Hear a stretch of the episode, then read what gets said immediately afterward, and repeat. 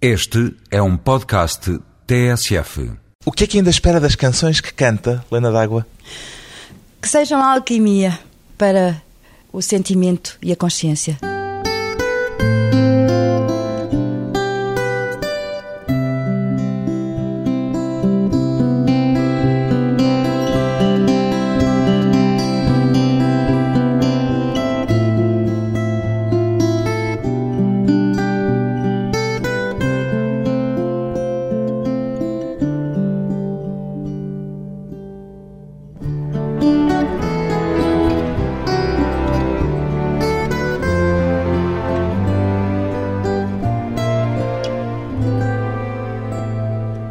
Lena D'Água, 50 anos, cantora. O que é que ainda a faz cantar, Lena D'Água?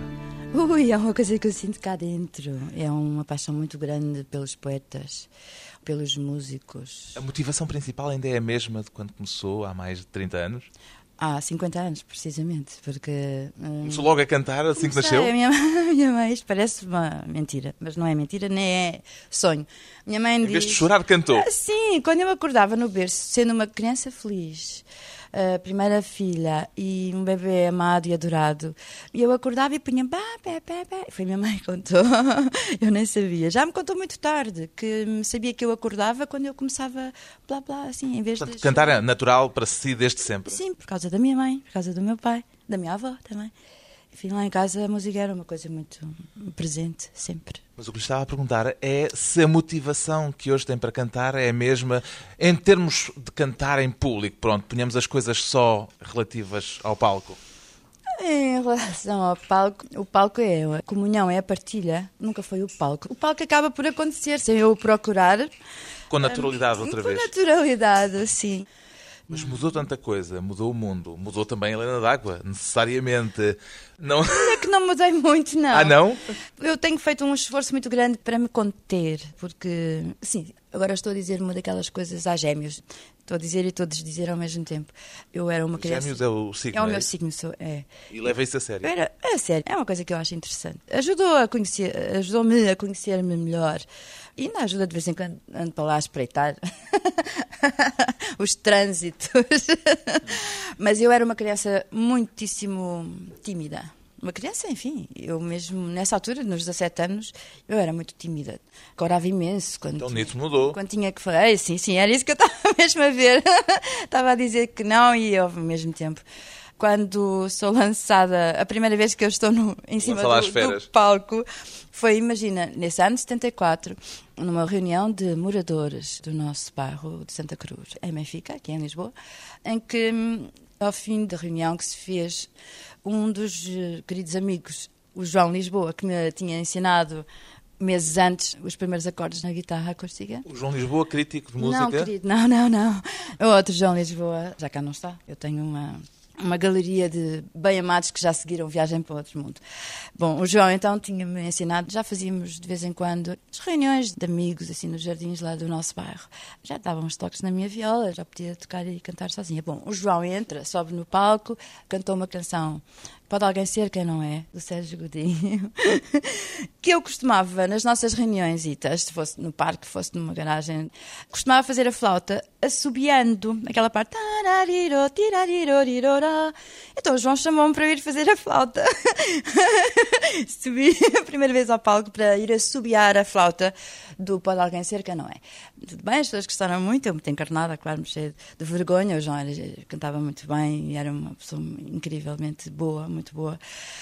Este não quando ele diz, e agora a Helena vai cantar-vos. Ele sabia que havia um. Sem a Helena saber. Sem eu saber.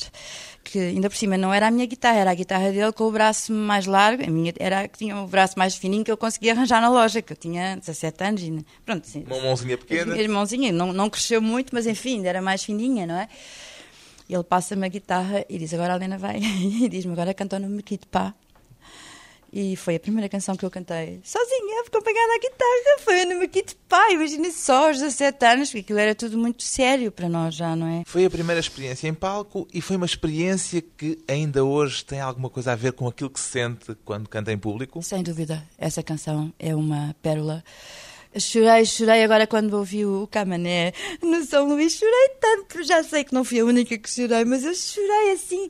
Foi uma coisa mesmo de. Ah, de Mas ao lágrima, lágrima. cantar, Helena, hoje, tem o mesmo tipo de sentimento que teve dessa primeira vez? Eu tenho, porque sabes, eu não. Eu Mesmo não... tendo vencido a timidez? Sim, eu não. Eu só canto mesmo as canções que me batem cá fundo no meu coração. Mesmo que sejam simples canções para crianças. Eu, eu não. Nunca canto assim, só por cantar. Nem que seja Olha ao Robô? Não, olha o robô, lá estou, olha o robô. Eu só cantava a- a voz que responde.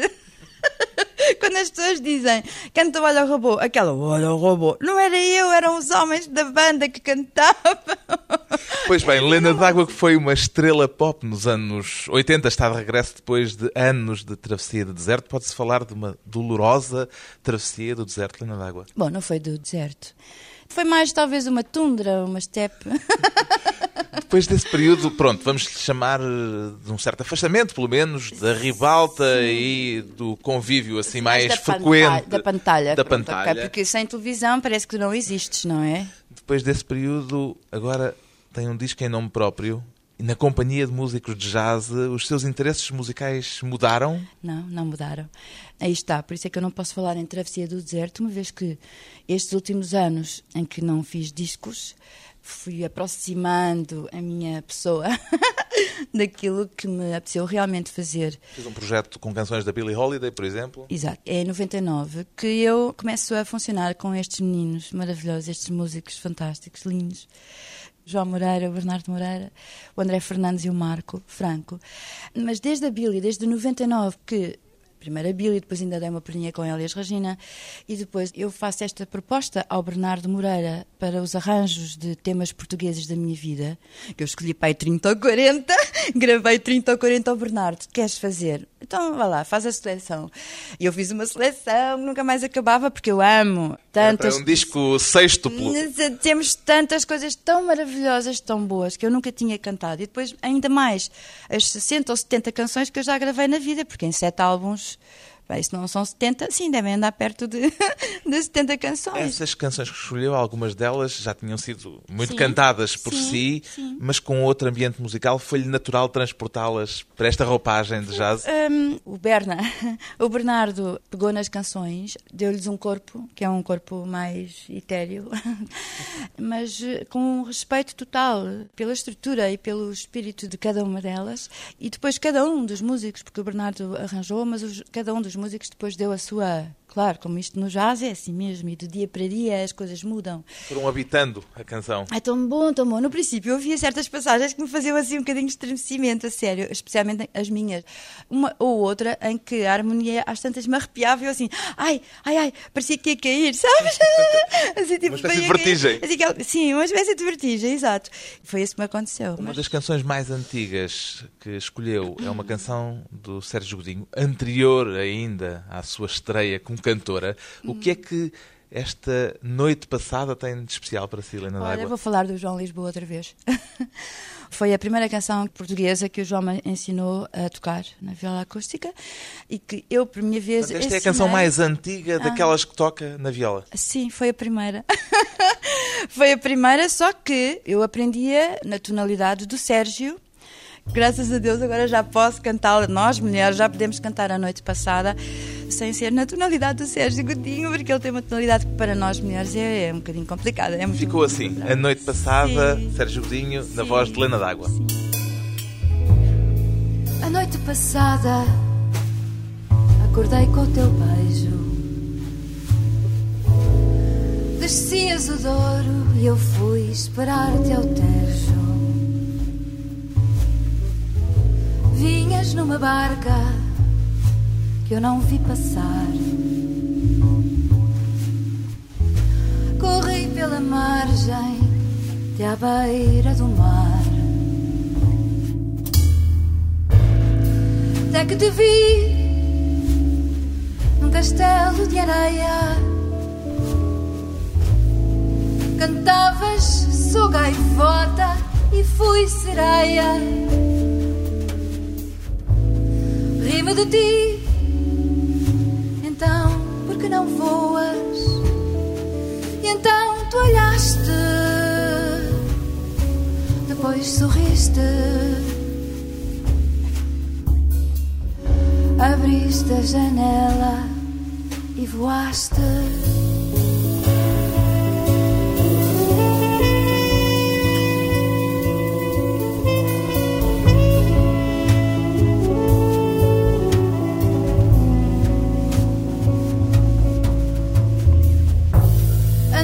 Passada fui passear no mar. A viola irmã cuidou de me arrastar.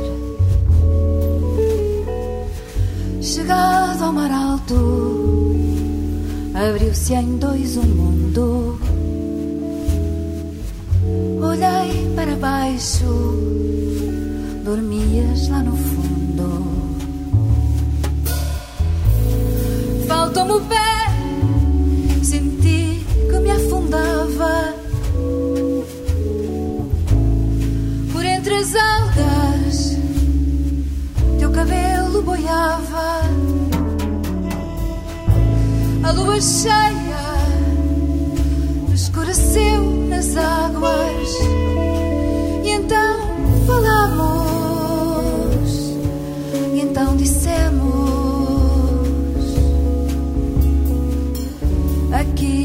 Vivemos muitos anos.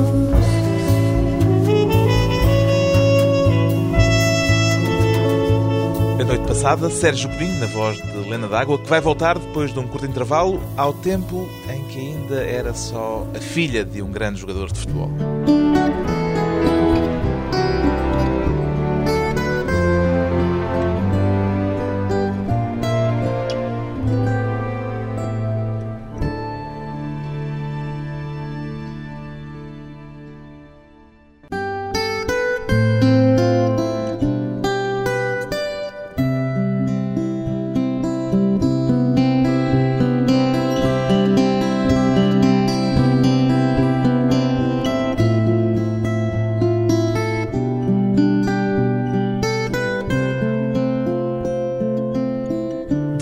Conversa com a cantora Lena D'Água, de regresso num disco gravado ao vivo no ambiente musical do jazz, depois de ter sido uma vedeta pop rock. Quando olha para trás, Lena D'Água tem saudades de alguma coisa desse tempo?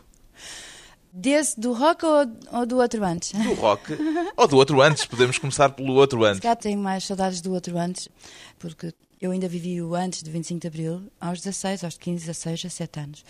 E a minha descoberta do jazz dá-se precisamente nos anos 70. E são tempos em que eu tenho, sobretudo, muita pena de não ter tirado fotografias. Porque é uma outra grande paixão da minha vida, é a fotografia. Tenho fotografias que um dia destinei de mostrar algumas. Expor? Hum, não sei, eu talvez incluí-las naquilo que é um dos meus próximos eh, objetivos, que é fazer um livro. Mas tem que ser um De livro. memórias? Hum, sim, e não só. Memórias do tempo pop, rock? Não, memórias do tempo em que eu era bebê, em que eu tinha 15 anos, do tempo em que eu me casei, em que eu fui mãe, da minha vida toda. Um livro das horas, pai. E desse tempo pop rock, tem saudades? Hum, olha que, para ser assim mesmo, mesmo de sincera, não tenho muitas, Da não. descoberta da fama, por exemplo. Não, não, isso não, isso foi um susto. Porquê? Porque não era nada. Não... Portanto, a fama chega só em 81 com o Olha o Robô. O álbum que gravamos no final de 80, o Sem Açúcar, salada de frutas, portanto. Não foi assim uma coisa assim muito. Quem é que se lembra das músicas do Sem Açúcar? Aliás, nem sequer teve edição em CD, ainda hoje não há. Também acho muita graça. Essas que coisas, que- eu estava quase, eu, eu estava quase, quase. Se eu não gravo este disco e se morresse, ficava a lenda d'água. Porque- Lenda d'água? uma brincadeira que eu já fazia, porque quando as pessoas me vinham perguntar, ah, pá, Helena, mas não há discos teus, que coisa, eu assim, olha. Se eu morro, se eu me distraio e morro antes de fazer um disco a sério, eu queria fazê-lo ao vivo, queria mesmo que fosse ao vivo, porque em tantos anos, de tantos concertos que fiz, não Porque sei, é mais vivo, é mais verdade, verdadeiro? Porque é verdade, este disco é um take, é feito num take. Mas agora desviámos um bocadinho do. Desviámos-nos porque estávamos a falar da fama Ah, e da da, fama. forma A como a fama fama foi- marcou A, fama a sua vida. Foi assustadora, sabes porquê? Também. Enfim, quando eu nasci, meu pai era muito famoso. Eu e os meus irmãos eh, crescemos num ambiente de pessoas com os braços no ar, eh, dizer Benfica, águas, viva, é, é. Estás a ver? Portanto, o princípio da minha vida foi assim. E eu era um uma criança um bocadinho assim fechada e trombudita, não falava, não ia ao colo das outras pessoas, não sei. Portanto, incomodava esse lado de Não, exposição. nós éramos bastante resguardados pela nossa mãe, pelo nosso pai, nós ficávamos bastante. Mas ainda sentimos muito isso, sobretudo eu, sendo a primeira filha. Foram resguardados, por exemplo, indo para a Áustria durante uma temporada. Foi só um ano, foi uma. Mas foi uma espécie de resguardo também. Hum, Não, foi. Claro, o seu pai foi jogar para lá, para Pois, Viena da foi, Áustria. E nós fomos com Mas ele, porque foi um pai, afastamento? meu pai sendo, foi sempre um pai muito amoroso e muito. Não podia, era impossível ficar longe de nós. eh, Morria de saudades e de de levar o tristeza. Fomos todos, e a mãe, e a mãe da minha mãe também, minha avó Sara. Estivemos um ano lá, um ano não chega, não é? Em Viena. Fez lá a segunda classe. Sim, quer dizer, eu lá andei na primeira, mas cá tinha passado para a segunda. Integrou-se bem. Calhar uma criança com 6 ou 7 anos aprende o mínimo para se desenvencilhar a falar Pronto, alemão. mas uma coisa é desenvencilhar-se, outra coisa é sentir-se integrada. A memória que tem é de um tempo feliz ou é de um tempo que não Muito. gostou de ter vivido naquele Ah, sítio? não, não, não, gostei imenso. Tenho imensas memórias. O funeral que fizemos a um pombo na neve. As salamandras, que era coisa que nós aqui, não me lembro, o piano que havia na sala da casa, que foi a nossa casa durante aqueles eh, quase um ano, aqueles meses. Portanto, não foi Os doloroso elétricos esse corte. vermelhos, aqueles, os elétricos vermelhos de três carruagens, os pequenos cantores de Viena que fomos ouvir uma vez, eh, que me deram assim um. Ai, e eu punha-me depois em cima do banco lá na sala e ia cantar, punhamos o os giradiscos a tocar e eu punha-me em cima do banco para cantar e sabia cantar e conseguia, tinha seis anos, não é? Conseguia cantar eh, aquelas coisas todas que eles cantavam, era tão E depois bom. custou-lhe ter de regressar, depois de tudo isso tão bom? Não, Também não. Também Não, se não. integrou bem quando É, regressou. Claro, porque a nossa casa sempre foi uma casa boa e tínhamos muitos. Este bairro era e pronto, agora já não é tanto, não é? Mas em todas as casas havia vários irmãos e muitos amigos. E isto, multiplicado por muitas casinhas, dava a hipótese de irmos conhecendo aquilo que nas nossas escolas era impossível, porque não podíamos contactar com rapazes. eh, Portanto, apesar de ser um bocadinho bicho de mato, ou um bocadinho trombudinha, Hum. Era, era, era. eh, integrou-se bem e não houve nenhum drama nessa nova vida que viveu durante um curto período de tempo. Não, não. Só tenho boas eh, recordações da Áustria.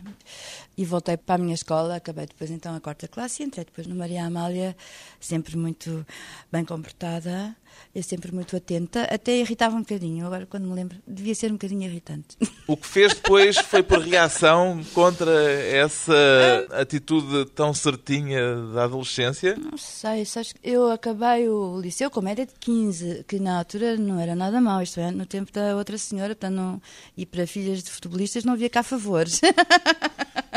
Sentiu isso? Ser filha de Senti um futebolista? bocadinho, Senti um bocadinho, porque Havia algum tipo de uma discriminação? Coisa, uma coisa muito ligeira. Eu lembro-me que no liceu as filhas dos médicos e as filhas ali no Maria Amália havia gente muito bem. As filhas de médicos, as filhas de gente importante tinham um tratamento com outra diferença que nós não tínhamos, nós as outras. Eu tenho muitas memórias do Liceu Maria Amália, tenho muitas memórias daquele tempo. Tenho uma memória que me marca dos meus 11 anos, onde uma vez eu tive uma saída. Quer dizer, eu disse uma coisa a uma das raparigas da minha turma e aquilo deu um resultado qualquer estranho. E há uma das minhas outras colegas disse: Sabes o que é, Helena? Tu és tão sincera que chegas a ser cruel. Ainda é assim? Parece que, de vez em quando, parece que sim. E também sou tão sincera que às vezes tenho chamuscado um bocadinho as minhas próprias asas. Sabes como é que este mundo em que a sinceridade. a sinceridade é uma coisa que se tem que saber dosear ou arriscas. E não sabe doseá-la Creio ou não quer doseá-la? Creio que tenho aprendido com muitos pedidos por parte da minha filha. Agora que a minha filha já é uma mulherzinha, mas eh, já estamos a fugir completamente do meu disco. a ver? Mas estamos a ir por um caminho em que provavelmente a conhecemos e conhecendo-a explica é eh, verdade. o seu disco. pois, claro, por isso é que eu não tenho. As saudades dos anos 80 não são grandes, porque ninguém sabia quem eu era. Nos anos 80? Ninguém sabia.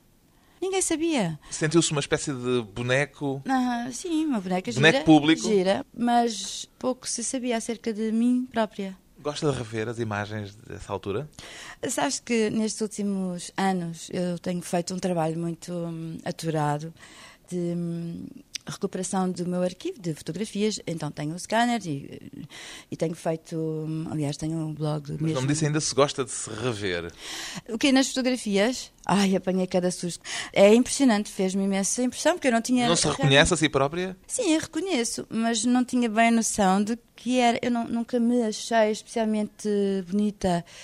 Nem é que tivesse sido especialmente bonita, mas de facto aquilo era uma coisa impressionante em cima do palco, uma miúda nova, aquelas pernas muito bem feitas, mas sem serem usadas com aquela coisa sexual. Nunca usei. E gosta ou não de se De rever, rever, de gosto. se reencontrar? Gosto. Gosta daquela outra Helena d'Água? Gosto, tadinha. Ela não imaginava o que é que ainda ia ter que passar. Acontece-lhe dizer para si própria, ao fazer eh, estas retrospectivas, acontece-lhe pensar: eu não me entendo? Sabes que eu de vez em quando estou a cantar essa canção e penso até que ponto é que eu não me entendo? Até que ponto é que eu não me entendo? Essa canção é uma canção para mim assim um bocadinho enigmática, porque me apaixonei por ela na voz do Camané. Fiquei completamente vidrada com esta canção, assim, completamente apanhada com esta canção. E, no entanto, ainda não sei responder se sim ou se não. Eu não sei, francamente, eu não sei. Se, se- Se não sabe é porque não se entende. Se se entendesse, a resposta era direta e clara. Bom, tu dizes. Eu não me entendo, é o título da canção de José Mário Branco e José Luís Gordo, que Helena d'Água elege como uma das canções da sua vida. Entrego a minha voz ao coração do vento e quanto mais água dos meus olhos corre, mais fogo acendo. Eu não me entendo.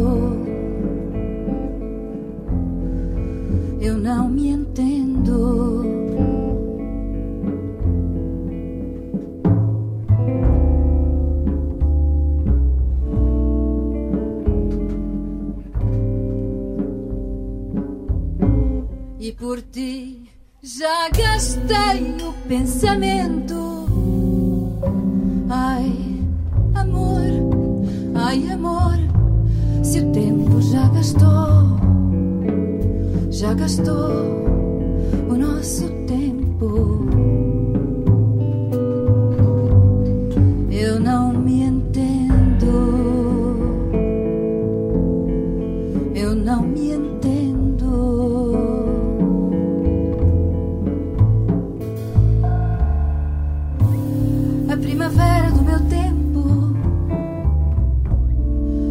Já gastei a primavera do meu tempo. Já fiz da boca jardins de vento.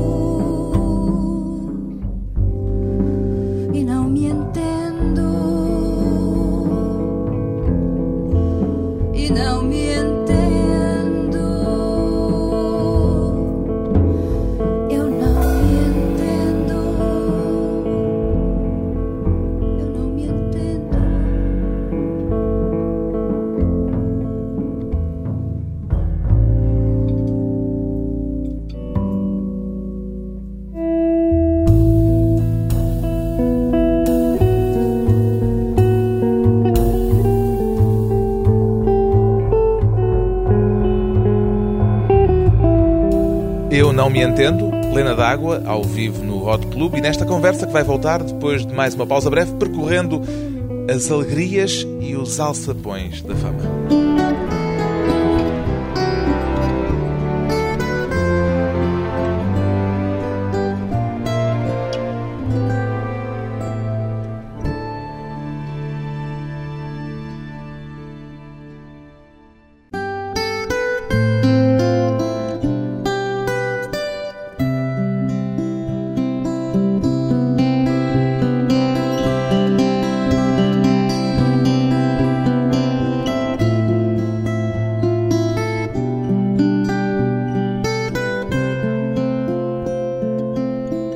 Convidada hoje para a conversa pessoal e transmissível a cantora Lena D'Água, que juntou num disco gravado ao vivo aquelas que considera as canções da sua vida. São aquelas que considera as melhores ou as que lhe evocam memórias mais intensas, Lena D'Água? As duas coisas. Cada canção neste disco é outra canção. São como filhas das originais. Filhas da mãe. Mas recordam-lhe esse espírito original Talvez só os quando olhos. as cantou? Sim, os olhos d'água. Talvez Ou quando mais- ouviu pela primeira vez? Sim, claro, eu estou a cantar o Eternamente Tu, eu tenho o Jorge Palma ali mesmo ao pé de mim. eh, Isso é, e sim, é, um bocadinho complicado explicar o que é que se passa dentro de mim quando estou a cantar estas canções que vêm, algumas de há 30 anos da minha vida. E é? que trazem memórias agarradas a elas. Sim, memórias mais de tempo e de pessoas. E Mais há do algumas que lhe trazem memórias que não são, apesar de tudo, agradáveis? Nem por isso, porque quando eu penso nos meus mortos amados, quando canto hum, a noite passada, lembro-me de muitas pessoas que já não estão cá, mas não é de uma forma triste, é de uma forma muito comovida, porque lá está, estou a cantá-la e estou a senti-los mesmo ali ao meu lado. Essas pessoas que me faltam, que foram, pronto, seguiram, como todos nós vamos seguir, é preciso encarar isto de uma forma mais positiva, a morte, não é? Temos que habituar-nos a pensar na morte como uma coisa. Quer dizer. Inevitável, como seguramente. A vida, como a vida e como. E, Pensa eh, nela frequentemente? tenho muitas pessoas do lado de lá, pessoas muito importantes, não é? Para além do meu pai da minha mãe, o pai da minha filha, aquela que foi a minha melhor amiga durante muitos anos, o meu primeiro melhor amigo, rapaz, morreu muito cedo. A noite passada liga muito, muito, muito. E o Sérgio nem, nem- nunca, eu tenho a certeza que o Sérgio Godinho não a fez com essa intenção, mas o que é facto é que me leva sempre para, ou que me traz para perto de mim os meus amados. Depois mete-se a fama, mete-se tudo isso que já falámos. E em que Hum. momento é que alguma coisa se quebra nesse percurso? Ah, eu tenho ideias de, assim, nos finais de 80, 88, 89, 90, de eu dizer, eu não quero mais. E depois, quando a Nezinha telefonava, eu dizia, Lena, vamos ter mais três concertos, não sei o quê, eu não quero mais. Foi uma coisa estranhíssima. A pessoa que não quer concertos, porque eu não conseguia parar. A Sara, felizmente, tive o apoio sempre dos meus pais e também do pai dela. Também já foi tudo embora. Os meus pais, o pai dela, os pais do pai dela, vai tudo embora. Já seguiu tudo caminho, fiquei só eu e ela. Mas essa fase da vida da minha miúda, quando ela era mais pequena, foi uma fase em que os meus pais foram muito importantes, porque nós não parávamos. Quer dizer, nós andávamos, Sara com 12 anos, com 14, e nós.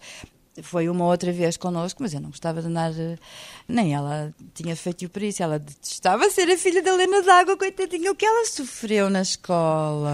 E a Helena sentiu-se pressionada, sentiu-se esmagada, triturada por esse ambiente. faltava-me o silêncio, faltava-me eh, ficar parada no mesmo sítio, não ter que ir a correr para ali e para colar. Isso começou a ser uma questão muito importante da minha vida. Faltava-me poder parar, poder Isso desligar. teve alguma coisa a ver depois com aquele momento da dependência das drogas? Hum, isso acontece precisamente. Tem a ver com essa pressão? foi- foi- hum, não, não, foi um acidente. Eu armei-me em heroína.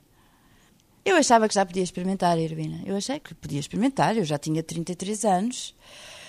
Nunca tinha ficado dependente de nada. Sempre fui uma mulher bastante, uma miúda, até bastante, apesar de um bocado tímida. Experimentadora? Independente, não, independente e um bocadinho obstinada. e um- mas há alguma coisa, uma vez o, o astrólogo, o Horus, uma vez fui ao Horus, eu tinha 20 e tal anos, e ele disse abriu a minha mão e disse assim, mas há alguma coisa que esta mulher não faça bem e depressa, que ela quer é fazer, alguma coisa, por causa do Júpiter e do Urano, no meio do céu em Leão, e do Plutão, mas o Plutão agora parece que já não tem, Foi desclassificado. coitadinho, mas eh, agora até me perdi a pensar no Horus. O astrólogo disse-lhe que queria fazer tudo muito depressa. Sim, e eu, bastante despachada sempre na minha vida, rápida e concisa, e ah, sempre foi assim. E sempre muito senhora do meu nariz. Achei que podia experimentar. E esse é que foi o grande erro da, da minha. Portanto, não foi por uma fuga Não, que não, sentiu não. necessidade Não, não de fazer? Foi uma, uma experiência. Como isso coincidiu com esse período em Acontece, que estava a dizer facto. que Acontece. se sentia mais pressionada, associei uma coisa à outra. Aliás, isso acontece, esta experiência estúpida que eu fiz, que se pudesse dizer não experimentem mesmo, porque é uma estupidez e é muitíssimo. Mas ficou agarrada grave. imediatamente? Sim, quase. Quer dizer, é uma porcaria de uma droga que tu fumas e passado, fumas um bocadinho e passado não sei quantos dias não te esqueces daquilo, fica-te logo ali um, um vírusito ali assim na, na memória. Não gosto de falar disso. É uma tristeza muito grande saber que há tantas pessoas que desperdiçam tanto tempo da sua vida e eu andei lá perto de ter desperdiçado ainda mais tempo porque aquilo acabas por Quanto te... tempo é que desperdiçou? Entre a primeira e a última passaram muitos anos, sete, oito, nove. Entre a primeira e a segunda passaram semanas e as últimas já tiveram espaços de última, entre a última e a penúltima já houve meses. Foi assim naquela recaída parva de ir fumar um bocadinho e ficar com uma dor de cabeça de morrer. Foi bem feita! Porque eu fumava, não é? Aquela droga, a heroína, não, não é obrigatório ser através de agulhas, mas eu não gosto nada de falar disto, eu acho isto é tudo tão feio. Eu acho que a maior campanha anti-heroína que se fez neste país, enfim, que é o que eu conheço, foi hum, o estado hum, físico e anímico dos arrumadores de automóveis. Essa que foi a grande campanha, que foi ela própria, a heroína, a mostrar-se assim, tal e qual como ela é, verdadeiramente um monstro que destrói pessoas. E felizmente, pelo que eu sei, felizmente parece que é uma fase que estamos a ultrapassar, penso eu. E essa é a droga. É. Isso alterou alguma coisa em si? Hum, Mudou-a pessoalmente essa experiência? não sei, tens que perguntar às pessoas que me conhecem, à minha filha, se calhar. Pronto, olha, fez-me conhecer um mundo e um submundo hum, e um sub-sub-submundo que eu nunca teria tido, nem se pode dizer oportunidade, não é? Esta droga não tem nada a ver com mais nada da vida. Mais nada, nada, nada da vida. É mesmo o diabo em forma de pó. É mesmo. Se a pessoa quiser apanhar uma doença muito, muito grave, ponha lá o dedo e vai experimentar. E depois está nas suas mãos. Eu quis, irmã mãe. A sua relação com a música, nesse período, mudou? Não, não. A música continuou sempre a ser o meu oásis, mas também é por causa desta travessia que eu vou ter a Billie Holiday, que não conseguiu sobreviver, e que eu vou ter a Elis Regina, que também não conseguiu sobreviver. Quer dizer, eu já as conhecia como cantoras. Mas depois conheceu-as as- por dentro. Conheci-as por dentro e as biografias e tudo o que elas fizeram e disseram, entrevistas. E foi esse percurso que ele levou ao jazz, que ele levou Bom, eu- aos músicos com quem acabou por fazer este disco. E uma das canções Hum. que lhe ficou colada à pele é a canção que fecha precisamente o disco. Hum. Termina com ela por ser uma canção especial entre estas canções especiais, todas elas para si. Esta canção tem estado presente em muitas fases da minha vida e acaba por sintetizar um pouco o meu, o meu e o do Luís Pedro, que foi ele que escreveu a- as palavras e a melodia, não é? A nossa alma cristã, a nossa espiritualidade e a, a- e a necessidade que nós encontramos em que o ser humano abra o seu coração e seja mais amoroso. Só dando amor tu recebes e só abrindo o teu coração, amando, podes receber o coração dos outros e o amor de volta.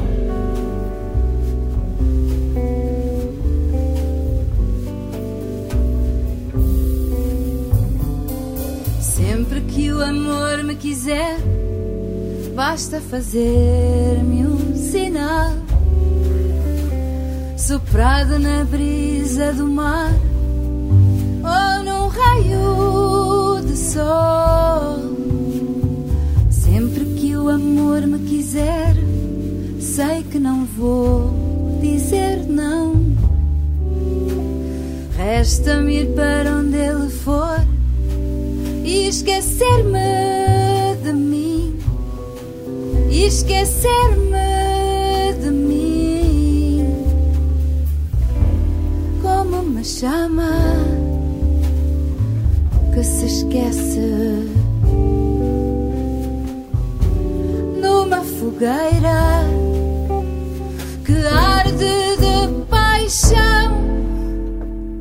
Sempre que o amor me quiser, sei que a razão vai perder. hei de entregar outra vez, como a primeira vez. Sempre que o amor me quiser, vou-me banhar nessa luz, sentir a corrente passar e esquecer-me de mim, esquecer-me de mim, como uma chama que se esquece. Numa fogueira que arde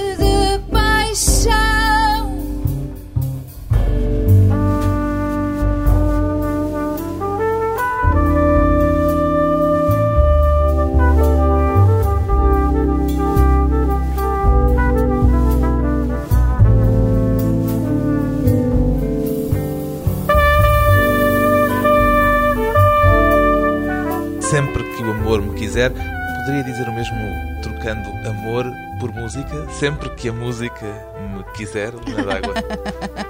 Sim, claro, mas tem que ser esta música, tem que ser estes meninos, tem que ser estes os poetas, os grandes poetas. Às vezes basta uma palavra para já não conseguir cantar uma canção. Em todo caso, sempre disponível, pelo menos para estas canções, Lena d'Água, de regresso num disco em nome próprio, gravado ao vivo no Hot Club de Portugal. O disco chama-se Sempre. Sempre.